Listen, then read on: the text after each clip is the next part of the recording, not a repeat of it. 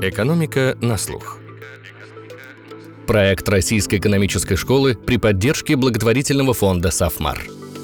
Всем привет! Это «Экономика на слух», с вами Филипп Стеркин, я редактор подкаста «Рэш». Этот сезон мы начали с разговора о ситуации в российской экономике, и сегодня продолжим обсуждать происходящее. С профессором РЭШ Натальей Волчковой мы говорим о технологическом суверенитете. Есть ли шансы стать технологически независимым и одновременно развитым? Что может для этого сделать государство? Можно ли получить современные технологии в обход? Мы обсудим уроки истории, опыт Японии, Ирана, Советского Союза. Когда-то его открытие миру стало одним одним из символов перестройки. Поговорим мы и о мировой экономике, о борьбе за технологии, о пользе глобализации, о торговой политике США, о тех «если», от которых зависит успех развития технологий. И одно из ключевых «если» институты. И перед началом наш традиционный анонс программы РЭШ. Сейчас идет прием заявок на вечернюю программу «Мастер финансов» и онлайн-программу «Мини-миф». Это бизнес-программы для тех, кто хочет получить финансовое образование международного уровня. Они построены так, чтобы учебу было удобно совмещать с работой. Занятия проходят вечером по будням и по субботам в центре Москвы. Есть возможность подключаться дистанционно. Вступительные экзамены начнутся 24 июня в 10 утра и пройдут онлайн. По их результатам можно получить гранты до 80 50% стоимости обучения. Заявку нужно подать до 10 вечера 20 июня по ссылке в описании к выпуску. И еще хочу попросить прощения у слушателей за свой простуженный голос. Приболел. Наталья, добрый день. Добрый день. Для начала давайте определим понятие, что такое технологический суверенитет и чем он отличается от прежней мантры импортозамещения. И я хочу напомнить, что когда-то целью импортозамещения в России было не все свое, а скорее производство продукции, которая должна быть конкурентоспособна на внешних рынках. Потом парадигма один раз сменилась, потом еще раз. Итак, что это такое технологический суверенитет и в чем разница с импортозамещением? Ну, во-первых, надо сказать, что нет нету однозначного определения, что такое технологический суверенитет. Термин появился недавно. Есть разные интерпретации, но их, наверное, объединяет то, что это независимость от мировых рынков в разрезе критических технологий, которые рассматриваются как стратегические для развития экономики страны, в целом ее основных стратегических отраслей и обеспечение как раз суверенитета в рамках этих технологий можно понимать как технологический суверенитет. Но еще раз повторю, здесь могут быть различные интерпретации, поскольку термин не устоявшийся. Технологический суверенитет включается в импортозамещение. Кстати говоря, импортозамещение не означает суверенитет, это определенное увеличение собственного производства и уменьшение импорта, не обязательно полностью замещение импорта собственным производством. Импортозамещение может происходить не только в технологических, стратегических секторах, но и в любом секторе, в то время как технологический суверенитет подчеркивает такую отраслевую специфику этого импортозамещения и его такой, в общем-то, крайней форме вплоть до суверенитета. Скажите, а какую цену, в принципе, может заплатить экономика, я пока даже не про Россию, за эту независимость? Это очень важный вопрос, на который экономическая наука полного ответа не дает. Довольно хорошо изучены потери в так называемой краткосрочной перспективе. Статические потери, связанные с изоляцией. Динамические эффекты, накопленные со временем, эмпирический анализ не дает на это ответа, в силу того, что нету такого единого паттерна таких динамических изменений, динамических потерь. Мы, как правило, в отношении динамических изменений делаем какие-то предположения, и они очень разнятся от того, какой конкретный аспект нас интересует. И если вот про потери статические, которые возникают без учета вот каких-то возможных динамических потом последствий накопленных, то сегодня есть более-менее консенсус, по крайней мере, несколько работ, с которыми экономисты в широком круге согласны. Оценки от изоляции в терминах ВВП составляют 5-10%. Это несколько исторических примеров, хорошо изученных, такую оценку дают. Связаны эти потери с тем, что уходит экономика с внешних рынков, меняются внутри нее относительные цены, которые соответствуют исключительно внутреннему спросу и внутреннему предложению. Фактически капитал, трудовые ресурсы остаются заданными, но происходит перемещение между агентами экономики. Мы теперь перестаем покупать импорт, соответственно, мы ищем это производство внутри страны, туда, где спрос увеличивается, устремляются ресурсы оттуда, где они раньше использовались, но, например, результат их использования продавался на экспорт, теперь экспортного спроса нет, есть только внутренний. Соответственно, вот это перемещение ресурсов при том, что общий капитал фиксирован, общий труд в экономике фиксирован, он дает такие потери. В динамике вопрос того, как экономика дальше накапливает ресурсы. Динамические потери будут сильно зависеть от того, как будет накапливаться капитал, как будет расти производительность труда. А вот эти два ключевых момента, которые будут определять динамику экономики уже закрытой, и поскольку притока капитала извне нет, мы говорим о закрытой экономике, суверенной экономике, если такой предельный случай рассматриваем, то эти динамические потери очень могут быть разнообразны. Ну вот э, могу только сослаться, наверное, в отношении России на одно исследование, где Всемирный банк проводил в рамках вступления России в ВТО некоторые динамические эффекты там от открытости были. Было показано, что они раза в три превышают на некоторый там период времени, 25-30 лет, потери статические краткосрочные. Но это одна из оценок. Здесь очень все зависит от предположений, и по ней нет единых результатов, потому что такие эксперименты, в общем-то, были всего несколько в мире, довольно в удаленной перспективе исторической, и поэтому мы можем только вот как-то на них ориентироваться, чтобы делать свои предсказания в будущем. А можете ли сказать, что это были за эксперименты, ну пусть даже в удаленной исторической перспективе? Пример хорошо изученный – это пример Японии. Япония очень сильно закрыла свою экономику на более чем два столетия. Период с 1640 где-то года до 1860 -го. Импорта практически не было, немножко просачивался импорт через один порт. Его роль была в экономике очень маленькая, пренебрежимо мала. Экономика была закрытая, полностью, собственно, себя обеспечивала э, всеми ресурсами. В это время в Европе происходило происходила промышленная революция, японская экономика сильно отставала от всего этого. Кое-какие-то знания о технологиях просачивались, но были ограничены только очень узким кругом носителей иностранных языков. Их тоже в Японии в этот момент не было, как и влияние любой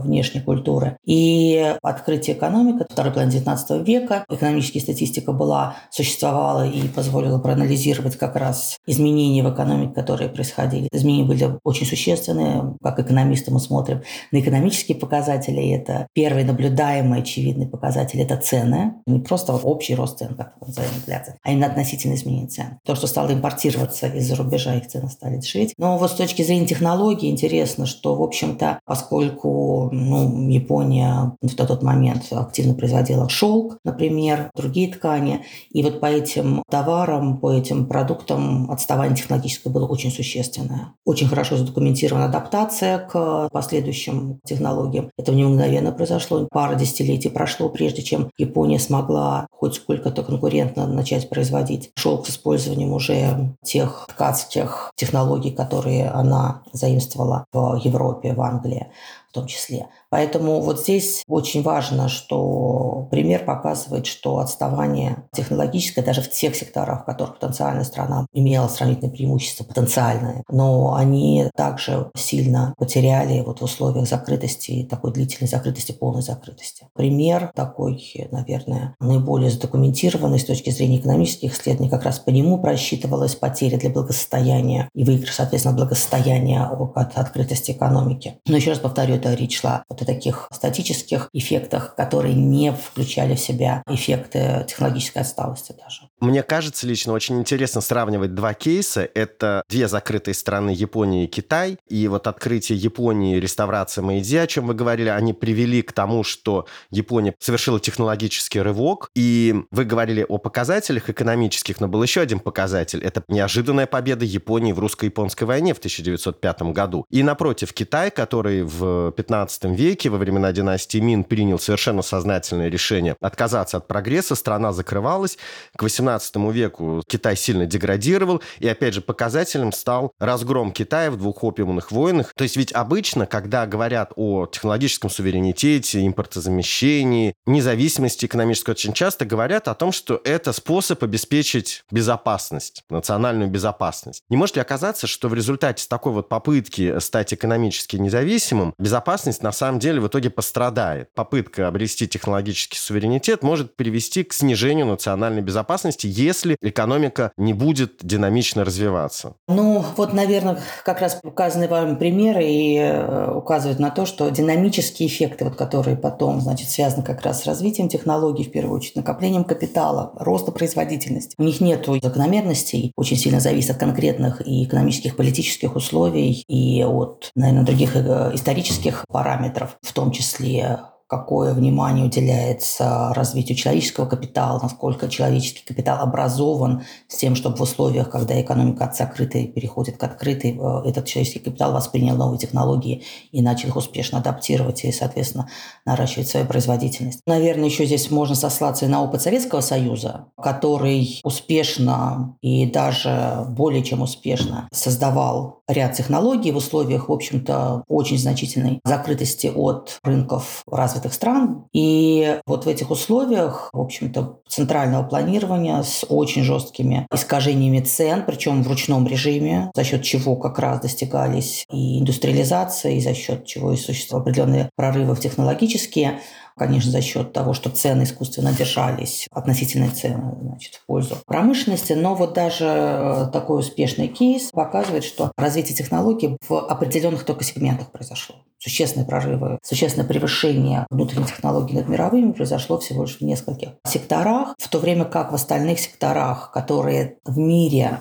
в суммарном этом мире, не в какой-то отдельной стране, в какой-то отдельной Европе или США, вот если убирать весь остальной мир, они развивались параллельно очень успешно. То есть, да, мы смогли первым запустить человека в космос, ракеты в космос, но при этом обеспечить собственное там производство и развитие компьютерной техники в большом масштабе персональных компьютеров мы очень сильно отставали. И это не единственный да, сектор, где это происходило отставание. И мы без открытия экономики в 90-е годы, конечно, не смогли бы такого обеспечить у себя в условиях закрытости. Да, отдельные прорывы можно сделать, но вот этот глобальный мозг, который представляет собой мозг всей мировой экономики, может сделать продвижение технологическое в гораздо большем количестве направлений, двигать границы технологические в большом разрезе секторов можно только за счет того, что мы смотрим на весь мировой рынок и используем все эти мировые возможности. Да, мы не производим, можем не производить компьютеры сами, можем делать ракеты, но компьютер мы будем в этом смысле, в этом случае импортировать. В этом и есть смысл мирового разделения труда.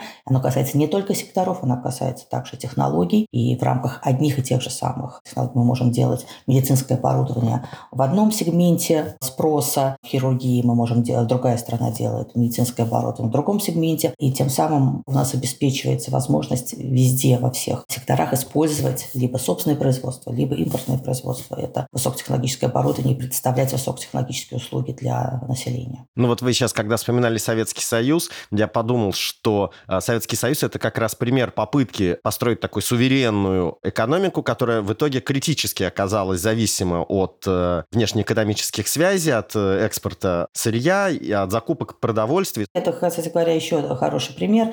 Если на самом деле посмотреть не на нефть, а посмотреть на пшеницу, что происходило, счет чего достигались прогрессы и почему важны вот эти цены, о которых я говорила, относительные. То есть закрылась экономика, хорошо закрылась в 30-е да, где-то годы, начала сильно закрываться дальше до вот 90-х. Она существовала в рамках экономики плановой, где упор на верхнем уровне планирования делался в пользу промышленности. И цены сельского хозяйства максимально были низкими для того, чтобы обеспечить успешно развитие промышленности. Соответственно, пшеница в этом случае как раз тоже сильно пострадало производство пшеницы, и от экспортера пшеницы Советский Союз стал ее импортером. Пустили обратно, значит, открыли мировые рынки, цены мировые стали ориентиром для а, внутреннего рынка, и производство пшеницы начало устанавливаться, и Россия снова стала крупнейшим экспортером пшеницы в мире.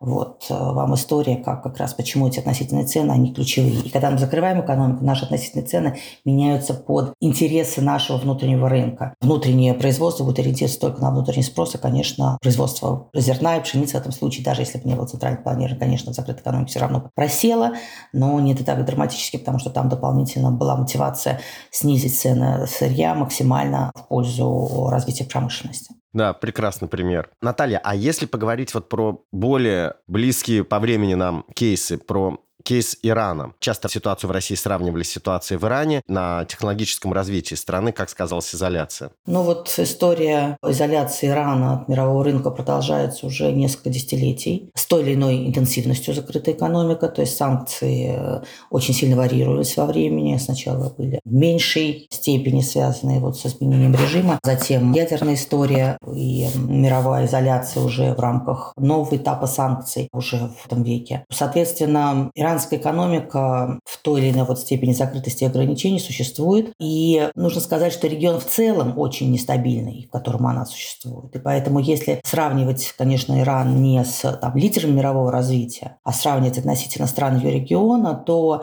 вот на момент 70-х годов Иран в регионе стоял на второй, третьей позиции по различному ряду показателей. Сегодня он, соответственно, на второй, третьей позиции уже снизу. Реально произошло существенный сдвиг, смещение в его относительно стран региона в худшую сторону. Хотя периоды высокого роста там нескольких лет могли случиться вот в этот период, но связано с тем, что перед этим страна несколько лет существенно падала, то есть там очень нестабильные темпы роста происходят, страна очень, конечно, подвержена вот этим всевозможным шокам. Но нужно сказать, что, в принципе, международная торговля – это тоже инструмент сглаживания внутреннего развития экономики, поскольку вы можете больше продавать в одни периоды, когда у вас все успешно, закупать, если у вас менее успешная экономика, больше закупать с мирового рынка. То есть вот эта международная торговля – это тоже такой очень важный демпфер изменения ситуации внутри экономики. И в ее отсутствии, конечно, мы видим крайне нестабильный темп роста иранской экономики и взлеты, и падения падения, но в целом, конечно, это очень маленький темп роста относительно стран и в том числе региона, не только мира. Поэтому и технологическая экономика отстала. Конечно, используются все возможные лазейки для экономики быть связанным с внешним миром. Нужно сказать, что, в общем-то, демонстративный Иран экономику свою не закрывает, но использует возможные все пути. Их не так много, но что-то есть. И финансово, и экономически для цели развития. Но ситуация, конечно, отбросил экономику назад. И главное, что пока и конца не видно этой э, истории, когда ситуация может хоть как-то нормализоваться и смотреть с оптимизмом будущее сможет страна. Ну да, конечно, очень сложно развиваться не благодаря, а вопреки. Да. Давайте теперь предметнее поговорим о России с цифрами. Насколько велика зависимость России от импорта и насколько велика зависимость России от импорта технологий, если поговорить и в целом, и в сравнении с другими странами? Нужно сказать, что российский импорт до ситуации прошлого года на 70% состоял из импорта комплектующих и оборудования. То есть это промежуточное потребление. Это не товары потребительские, а это товары, которые нужны в производстве. В общем-то, все отрасли в той или иной степени использовали импорт промежуточных товаров, по оборудованию особенно. И вступление санкций, соответственно, схлопывание таких традиционных путей импорта повлияло на все отрасли экономики в разной степени. По большому количеству комплектующих, конечно, поставки шли и продолжают идти из Китая. И переориентация за счет вот и параллельного импорта, разрешения параллельного импорта также сейчас имеет место и идут поставки через третьи страны. Результатом этого, конечно, является удорожание этих поставок, определенное снижение качества, отсутствие сервиса, который обычно сопровождает сложно-технологические товары. И, соответственно, это все приводит и к росту цен, часть которого мы в прошлом году наблюдали. И в дальнейшем он будет также продолжаться. Хотя вот развитие логистики, логистических направлений может, конечно, снизить этот процесс, но эта история не быстрая, выстроить новые транспортные логистические пути. Если говорить о структуре даже вот импорта технологических товаров, то самый большой удар здесь приходится на самые дорогие и самые высокотехнологичные, качественные товары и оборудование. Чаще всего они как раз производятся в самой материнской стране. Какое-то производство, технологическое оборудование предполагает некоторую линейку этого оборудования, и в ней, в этой линейке есть самые продвинутые товары, есть менее продвинутые товары. Но, как правило, вот эти менее продвинутые, такой средний и низкий сегмент, он аутсорсился и производится в странах, в том числе Китае и Азии, и импорт их продолжает быть и остается, и возможен и в нем нету таких проблем. А вот самые высокочувствительные, самые дорогие, конечно, образцы, как правило, делаются в материнской стране, потому что они, они с точки зрения качества самые зависимые от этого качества каких-то ключевых компонентов, и, соответственно, вот по ним импорт э, в каких-то сегментах вообще остановился. Поэтому что в итоге происходит? Замещается самое высококачественное на менее качественное, соответственно, качество результирующего продукта также от этого страдает. Безусловно, с этой точки зрения мы видим существенные разрывы. А 70% это ведь э, не очень высокий для мира показатель. Это нормальный показатель. У нас очень популярно говорить всегда в России, что Россия сильно зависит от импорта, но дело в том, что все страны зависят от импорта и не в меньшей степени, чем зависела Россия. Более того, структура импорта разных стран, она очень похожа. Если мы посмотрим по структуру импортных корзин разных стран, развитых, развивающихся, в разных регионах мира,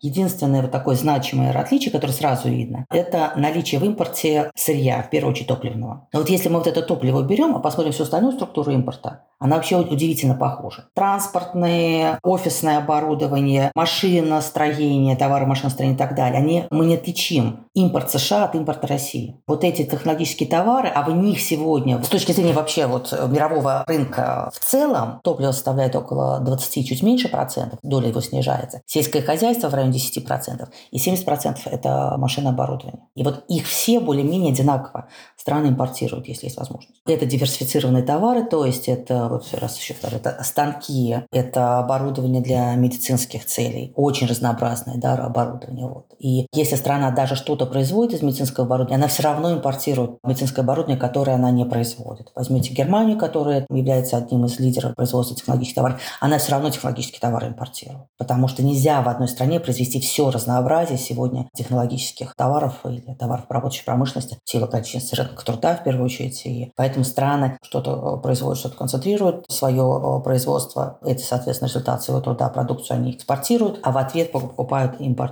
Поэтому если мы говорим, что Россия от импорта зависит, Германия от импорта зависит, США от импорта зависит так далее. Все страны зависят от импорта. Это является источником роста производительности в экономике, это рост производительности и капитала, и труда, то есть тот полный факторной производительности. И это является источником развития инноваций, инвестиций и так далее, и так далее. Поэтому российская экономика ни в чем не уникальна с точки зрения ее структуры импорта и не отличается от других стран. Ну, то есть наша-то проблема в том, что большая доля импорта, она приходилась на страны, которые ввели санкции сейчас против России, или, как сейчас их называют, недружественные. Да, это является проблемой, и это реально требует того, что мы называем переориентацией торговых потоков. Они, конечно, начались, они идут, но структура этого импорта по качеству, по его продвинутости будет выглядеть хуже, чем она выглядела раньше. Развитие логистики, развитие новых транспортных направлений на те страны, с которыми торговля продолжается, она приведет к э, удешевлению подорожавшего импорта, да, вот эту маржу транспортную, если снизим, то она действительно подешевеет, наладим логистику, снизим риски поставок и так далее. Но с точки зрения качества все равно вот наиболее продвинутые образцы в любом сегменте производятся в странах, которые ввели санкции, и, соответственно, их заполучить даже через параллельный импорт будет очень-очень маловероятно. Возможно, но гораздо сложнее и гораздо меньше. Это также касается и добычи, поскольку добыча в шельфах, она очень сильно завязана на высокотехнологическое самое качественное оборудование. И, конечно, поставки его сегодня невозможны и возможно только с очень большими ограничениями. А возможно ли вообще вот в такой ситуации тогда какое-то динамичное технологическое развитие, когда страна настолько, ну, оказывается отрезана от передовых технологий? Или же она вынуждена довольствоваться, скажем так, технологиями второго сорта, второй свежести?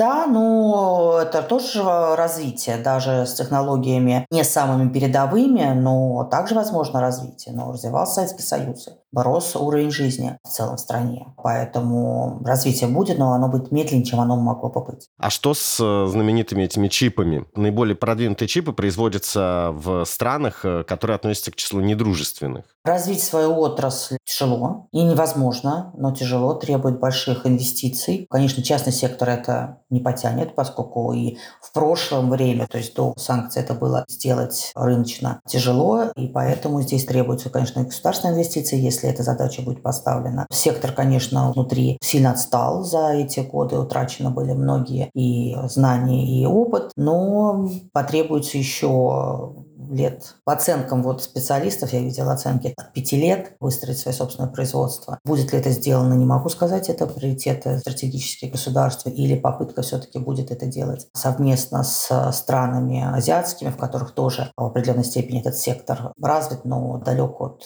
э, лидеров. Это возможно, но это стоит денег. И, конечно, даже после того, как это будет сделано, отставание от мировых лидеров будет значительное. Ну вот да, мы с вами все время как раз об этом и говорим, о том, что в принципе-то, конечно же, можно стать независимым. Можно вспомнить э, пример Робинзона Круза, у которого тоже было какое-то технологическое развитие на острове. Он был абсолютно независим. Скажите, вот вы сейчас говорили про деньги и про государственные инвестиции. А насколько здесь велико должно быть государственное участие? Потому что, как я понимаю, при относительно небольшом внутреннем рынке окупить инвестиции в сложные технологии очень сложно. Да, в этом как раз и состоит особенность 21 века. Отличается это от ситуации, которая была в 17, 18, 19 веках, когда мы говорили о японском случае. Современные высокие технологии требуют очень значительных инвестиций. Инвестиции в разработку. Не просто в том, чтобы построить завод, а в том, чтобы технологию саму разработать. Само создание прототипа требует значительных инвестиций, человеческих, временных и капитала. Для того, чтобы окупить такие инвестиции, требуется большой рынок сбыта. Автомобили по оценкам, например, сегодняшним,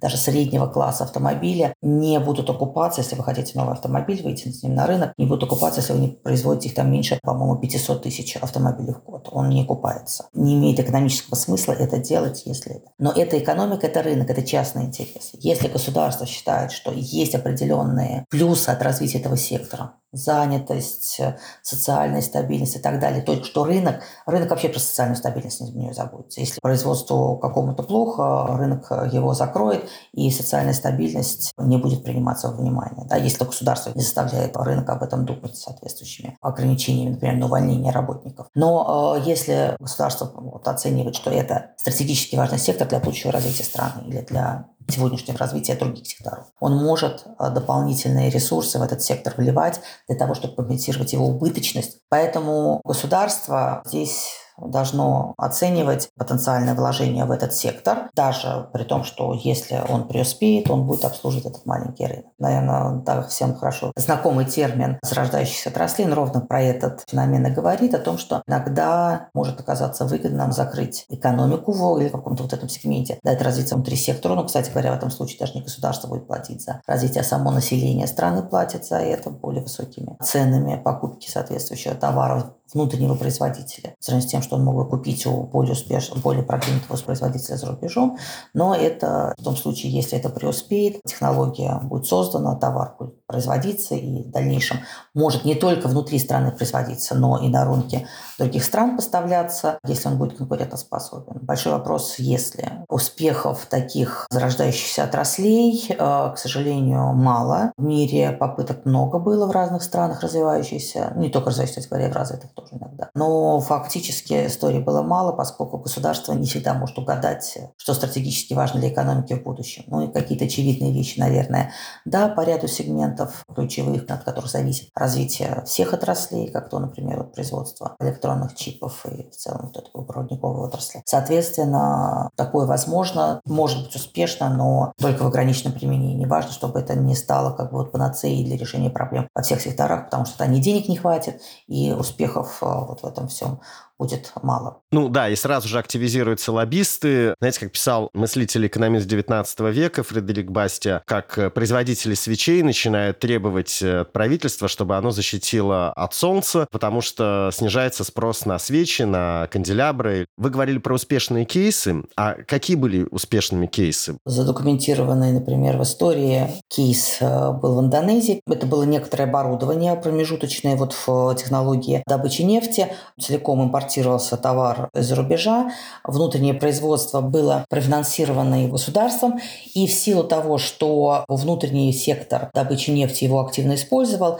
удалось сразу его произвести и успешно внутреннему производителю, это уже, соответственно, добыча, сектор добычи, продать, а дальше товар, добывающий, успешно поставлялся на зарубежный рынок. Там была в цепочку это встроено. Успешные более рыночные кейсы – это также, кстати говоря, я поскольку занималась э, ресурсной экономикой, мне ближе эти истории, это производство технологии, добывающей шельфовой в Норвегии оборудование в этой стране стало в итоге мировым лидером вот в определенный период времени, дало большой толчок развитию тяжелого машиностроения в Норвегии. В общем-то, есть кейсы и в Азии, и сам успех Южной Кореи во многом это история таких развития зарождающихся отраслей. В этом случае и государство, и внешние партнеры активно вот помогли экономике встать на ноги как раз за счет мер торговой политики и опережающих инвестиций в ряд секторов, в том числе производство автомобилей и так далее. То есть, ну вот, наверное, Южная Корея такой самый богатый кейс по всем направлениям. Но все эти успешные случаи, когда все-таки сектор, став на ноги, и даже в процессе становления на ноги,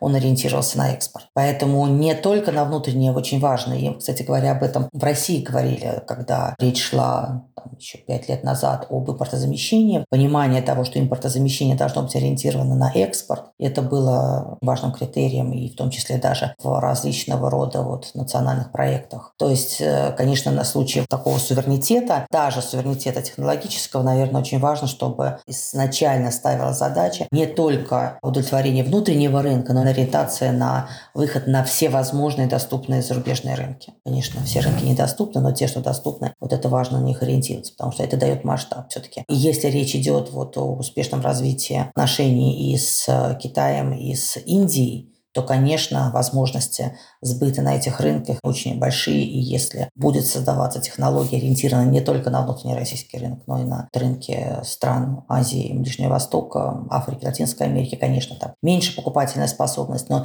речь и не идет там, например, о самых продвинутых элементах вот, в каких-то цепочках, но среднего звена и нижнего звена в спектре продукции здесь могут быть хорошие рынки сбыта. Я бы сейчас хотел немного вернуться к тому, о чем мы с вами говорили. Это то, насколько выросла наша зависимость от э, нескольких стран. Индия, Турция, Казахстан, но в первую очередь это Китай. И от Китая мы критически зависим именно в импорте технологий. А вот насколько это становится для нас э, большим риском? Это риск, но а какая альтернатива? Ну да, как говорят экономисты, экономика – это сравнение альтернатив. Да, всегда лучше, чтобы были диверсифицированные поставщики по сравнению с тем, что они не диверсифицированные. Ну а что делать, если нет этой возможности? То есть, ну да, это риски, но если бы была возможность их разбавить, то можно было бы, но если нет, значит, эти риски есть, они закладываются там, в стоимость и так далее. Это неизбежно в текущей ситуации. А ослабление рубля, насколько оно сказывается сильно на перспективах импорта технологий? Ну, то есть, с одной стороны, вроде как э, это повышает конкурентоспособность экспорта, ресурсы бюджета увеличиваются, которые может направлять потом в какие-то отрасли, а с другой стороны, растет стоимость импорта, в том числе этого же оборудования и технологий. Здесь есть действительно популярное мнение, что удорожание рубля, оно невыгодно экспорту, значит, оно, значит, удешевление там, наоборот и так далее. Мы проводили однажды опрос экспортеров, российских экспортеров обрабатывающей промышленности. И мы задавали им вопросы, как вы оцениваете для вашего вот, конкретно бизнеса риски для производства вашего экспорта от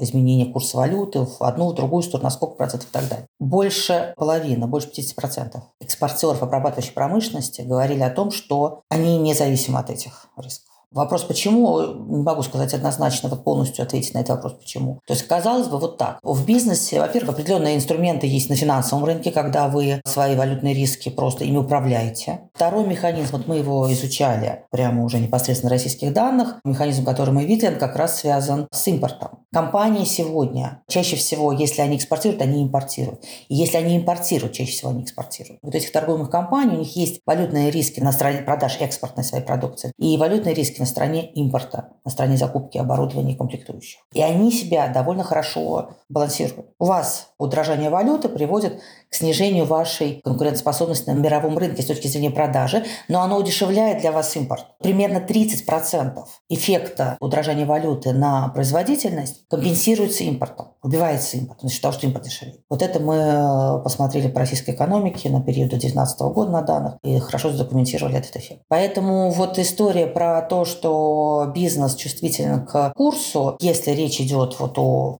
таком совокупном производстве, цепочке производства закупки оборудования комплектующих до продажи, я бы здесь говорила все-таки осторожнее. Да, это популярно, это используют разного рода лоббисты для разных историй. Но на практике и вот по опросам мы видели, что больше половины респондентов, экспортеров рабочей промышленности в стране не считают, что это риски сколько-нибудь для них значимы, что они хорошо управляются имеющимися у них инструментами. Давайте мы с вами перейдем к миру. Ну вот мы с вами все время говорим о том, что мир глобальный, и, собственно, все зависят друг от друга, особенно в сфере технологий, в сфере производства чего-то сложного, дорогого. А есть ли сейчас страны, которые могут обеспечить себе, ну, разумеется, не технологический суверенитет, но хотя бы существенно снизить свою технологическую зависимость, не теряя при этом в уровне технологий, то есть не теряя в технологическом развитии? И можно ли говорить, что вот эта гонка за большую технологическую независимость, она уже сейчас идет? В США был принят закон о чипах, и власти рассчитывают добиться, чтобы производство полупроводников переносились из Тайваня и Южной Кореи. Лидер в производстве чипов э, тайваньская компания TSMC уже открыла завод в США. И вот на форуме в Давосе Нил Фергюсон из Института Гувера и Стэнфорда, он говорил о том, что технологическое оборудование оказалось сейчас в центре второй холодной войны. Сегодня они открыли завод, завтра они его могут закрыть, если это станет невыгодным. Это процесс такой очень нестабильный. Но вот я хотела бы здесь, в ответ на ваш вопрос, указать на то, что пять лет назад, плюс-минус, поменялись настроения от офшоринга к решорингу. Сегодня уже мы говорим про френдшоринг. То есть решоринг, он хорош, то есть вернуть все обратно, но очень дорого стоит для государства, для населения и для бизнеса. Поэтому сегодня мы, в общем, уже снова как бы это идем за рубеж, только в дружественные страны, по френдшоринг, страны, которые у нас дружат. И это показывает как раз политическую мотивированность всей этой истории. Мне кажется, что это очень хорошая иллюстрация политической мотивированности. Провал дипломатии максимальный во всем мире. Провал дипломатических отношений сначала оборачивается вот в этой угрозе решоринга, понимание того, что это экономически абсолютно невыгодно никому. Сегодня мы возвращаемся на френдшоринг, то есть там, где у нас дипломатические отношения хорошие, туда можно Вот я думаю, что вот это ответ на ваш вопрос. Бизнес все равно будет искать э, все возможные пути расширения границ, потому что это выгодно экономически. Насколько далеко он может эти границы двигать, будет зависеть от политической и дипломатической ситуации. Э, ухудшение отношений дипломатические США и Китая выливается в сигналы для бизнеса о изменении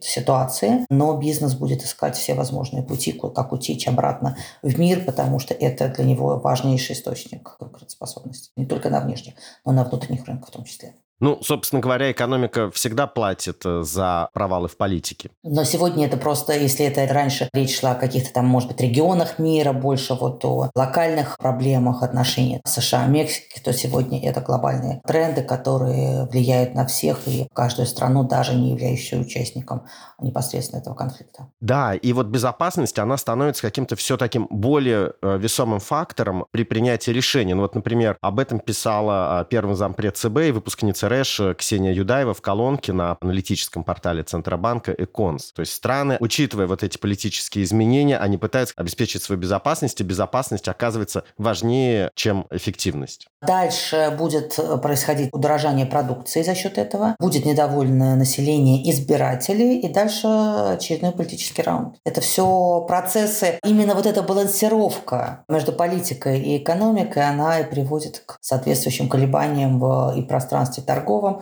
и торговой политике, и э, дальнейшим изменениям в политическом ландшафте и обратное протекание в экономику. То есть пока экономика сможет платить э, за неэффективность политики, политика может да. позволить себе быть неэффективной. Да. Скажите, а могут ли на этом отрезке, на этом горизонте, о котором мы с вами говорим, начать складываться такие торговые блоки, основанные на технологическом сотрудничестве? Ну вот я упоминал Нила Фергюсона, он говорил о том, что сейчас один блок складывается в ответ на санкции против России, другой блок будет американским, где США объединяются с Европой и с своими союзниками в Азии. В общем-то, я не вижу, чем технологический экономические блоки отличаются от обычных торговых блоков. Чем это отличается от торговых союзов и углубленных в отношении технологических? Наверное, политическим аспектом, что блоки а будут они всегда, складываться... но у вас торговые и политические, они взаимо очень близкие. Создать торговый союз без политического определенного уровня доверия невозможно. Безусловно, такие вещи происходят параллельно. Другое дело, что нужно иметь в виду, вот вы говорили о США, Соединенные Штаты Америки являются членом зоны свободной торговли с Канадой и Мексикой, но при этом, например, Соединенные Штаты Америки не входят ни в один таможенный союз. Это является красной линией для американской политики, поскольку любое глубокое сотрудничество предполагает некоторую потерю суверенитета в области экономической политики. Россия с еще четырьмя странами является членом Евразийского экономического союза, торговую политику в отношении определенных вот аспектов, в том числе импортного тарифа,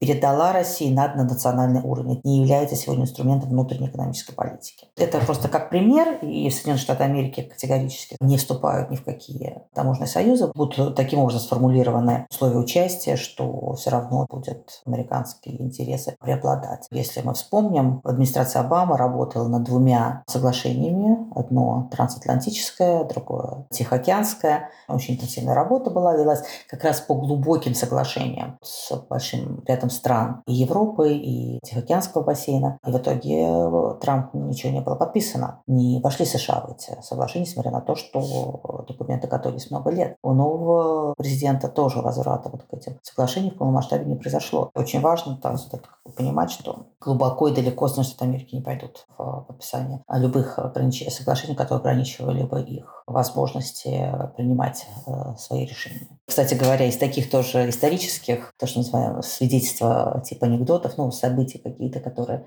иллюстрируют это, вот Всемирная торговая организация была создана только в 1995 году, в 1995 году является элементом вот этой Бреттон-Вудской системы, но в Бреттон-Вуде в 1947 году ее не смогли создать, потому что США не хотели организацию международную, согласились только на Генеральное соглашение по тарифам торговли, потому что оно менее связывающее. Соглашение по сравнению с международной организацией менее связывает руки в отношении торговой политики. Торговая политика, ее независимость США это абсолютно прерогатива. Была и остается. И даже в ВТО сегодня именно блокировка максимальная суда ВТО именно со стороны Соединенных Штатов Америки как раз связана с тем, что суд принимал не очень интересные и выгодные для США решения. Поэтому сегодня блокирована его работа была именно США. Наталья, такой общий вопрос, э, вопрос десятилетия. Давно уже идут споры, сменилась ли волна глобализации волной деглобализации, или же глобализация продолжается, но просто на новый манер, идет переформатирование. Глобализация, о чем вы тоже говорили. Ваша точка зрения, это переформатирование глобализации или все же уже э, идет деглобализация? Но вы же сами говорите о том, что это волна глобализации. У нее есть часть подъема и есть часть спуска волны. Вот она всегда была такая. И это во многом связано как раз с той самой историей, когда что-то идет быстрее, экономическое взаимодействие политика не успевает, то обязательно будет разворот. Но в дальнейшем, когда политика слишком сильно продавит экономику, экономика возьмет реванш, и снова будет экономическая глобализация. То есть эта волна как раз неизбежна волна, то есть мы уже хорошо знаем по мировому опыту нескольких столетий, что это процесс волнообразный. И сегодняшний спад, он объективно, конечно, деглобализационный, потому что мы видим снижение и темпов роста и торговли как раз. И это произошло до ковида. Это не история, которая началась в ковид, мы видели. Рост популизма, который как раз подавлял торговлю. Вот этот а, решоринг запустился это история это, наверное, с 12-13 годов, и темпы роста мировой торговли сравнялись с темпами роста мирового ВВП. Такого не было с конца Второй мировой войны ни разу. Темпы торговли всегда превышали темпы ВВП, но вот в этот период они заметились, и это как раз такой объективный сигнал о том, что происходит снижение темпов роста торговли, и, соответственно, связано это вот с разного рода политическими факторами. Пока этот процесс, конечно, не завершился еще, далек от завершения, но он обязательно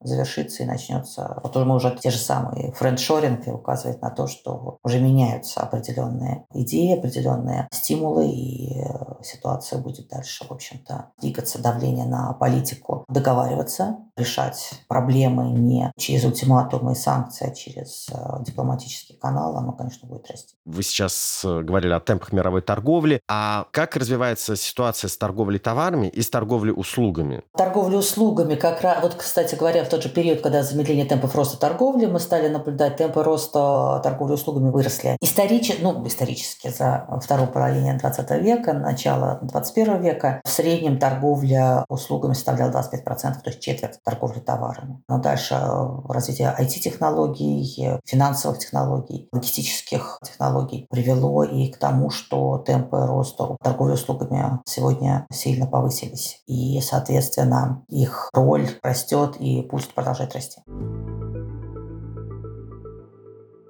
Вы много говорили о преимуществах глобализации, а вот если посмотреть, как она сказалась на развитии развивающихся стран, как она сказалась на сокращении бедности в них, на неравенстве? Очень важный вопрос а, о том, что они ни в коем случае не ухудшили положение бедных стран и, конечно, даже улучшили, но не в той мере, в какой они улучшили положение стран развитых и более развитых. Не случайно на момент начала 21 века появились и договорились страны о миллениум голу, о целях миллениум, в дальнейшем которые переформатировались в цели устойчивого развития ООН, которые как раз максимально подчеркивают идею не оставить никого позади, leaving no one behind. Практически каждая цель устойчивого развития, она про то, что, чтобы развитие соответствующей области никого не оставило позади, а максимально и более ускоренно вовлекла процесс наименее развитые страны, наиболее бедное население. И сделать это каким-то одним инструментом невозможно. Вот эти 17 целей, они договорились как максимально вот, или минимальный набор целей, которые могли бы обеспечивать процесс движения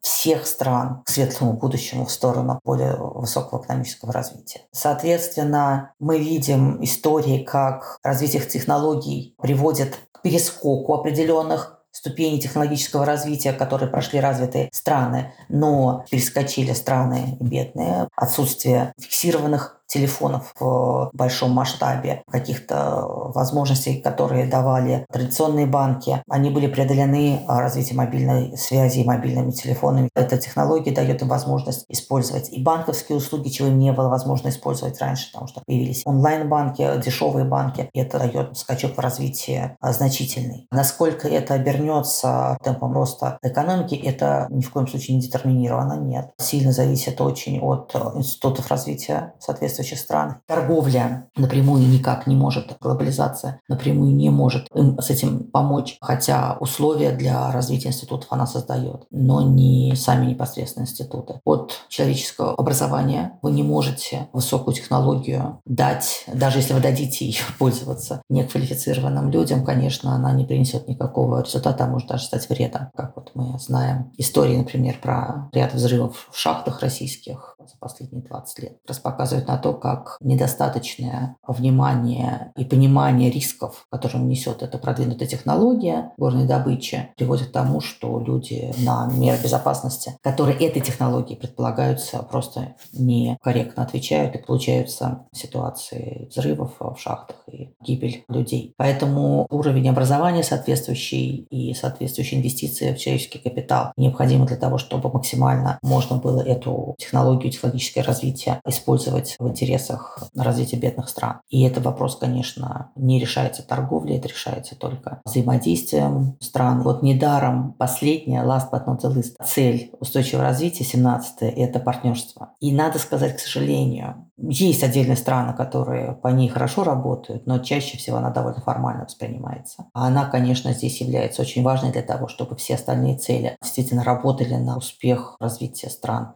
наименее развитых. Нужно сказать, что для наименее стра- э, развитых стран, least developed countries, в отношении них все страны, развитые в том числе, предполагают суперрежим. Это бесплатный доступ на свои рынки по ключевым товарам. Другое дело, что не все страны менее развитые могут этим воспользоваться, просто в силу своего отставания. Но и есть успешные истории, типа Бангладеш, которые смогли развить свою текстильную отрасль как раз за счет вот этого преференциального доступа на рынок стран Европы и США. То есть сегодняшнее мироустройство и политическое в том числе дает некоторую фору странам наименее развитым. Другое дело, чтобы воспользоваться ей, тоже нужно иметь соответствующий уровень инвестиций, человеческого капитала и институтов. Инвестировать в страну, где не защищены права собственности, не будет ни один бизнес, и это не проблема глобализации. Это проблема конкретной страны с э, недостаточным развитием ее институтов, политических в том числе. И в завершение я бы хотел закольцевать и вернуться к началу, и одновременно зацепиться за то слово, которое вы вот, сейчас все время произносили, слово «институты». Успех или провал политики технологического обновления? Не требует ли он как раз обновления и институтов? И вообще, как вот показывает история, как раз технологическое обновление часто становилось инструментом борьбы новых элит с прежними элитами. Как было, например, в Петровской России или как э, было в Японии 19 века, о котором мы говорили при реставрации Мэйдзи? Хороший вопрос. Нужно, наверное, хорошо понять, провести анализ ситуации развития России предыдущих 20 лет, чтобы ответить на вопрос, а что было причиной не до инвестиций, не до развития вот этих самых технологических секторов, о которых мы сегодня говорим. Было это связано с тем, что в мире есть уже эти производители, да, и являясь участником мирового рынка, Просто не было необходимости развивать эти сектора внутри страны, да, это один вариант ответа на вопрос. Или же это все-таки ситуация внутри страны, которая не стимулировала развитие инвестиций в эти сектора. Почему? Потому что, может быть, высокие как раз те самые риски, связанные с защитой прав собственности, поскольку проекты долгосрочные. Мы же видим не только, например, что развитие технологий не происходило, но и, например, развитие нефтепереработки особо-то не происходило. Почему? Потому что это инвестиции в очень долгую, это инвестиции очень большие, соответственно, требуют ориентации инвестора на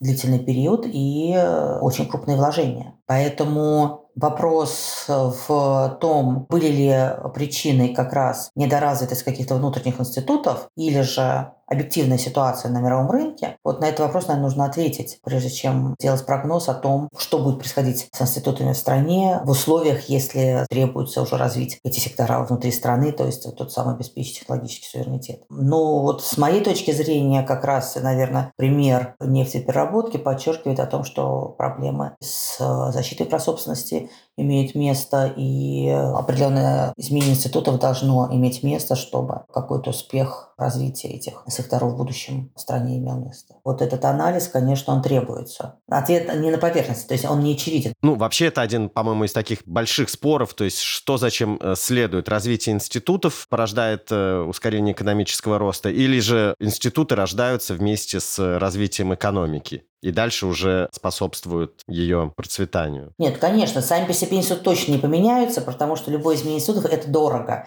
Кто-то должен что-то потерять, кто-то должен что-то приобрести. И это обязательно перераспределение, конечно, будет иметь место. Поэтому так просто они не произойдут. Только в случае, если будет слишком большой выигрыш обеспечен от изменения институтов выигрывающей партии, что она может оплатить, по сути дела, ну, в каком-то виде оплатить, это по-разному, да, может пониматься, эти изменения и компенсировать проигрывающие. Изменение, конечно, вот внешней ситуации, оно здесь важно, потому что оно может поменять выигрыши стейкхолдеров и проигрыши стейкхолдеров. Но да, определенные институты, конечно, и связаны в том числе с правами, защитой прав собственности, они должны произойти. Наталья, спасибо вам большое.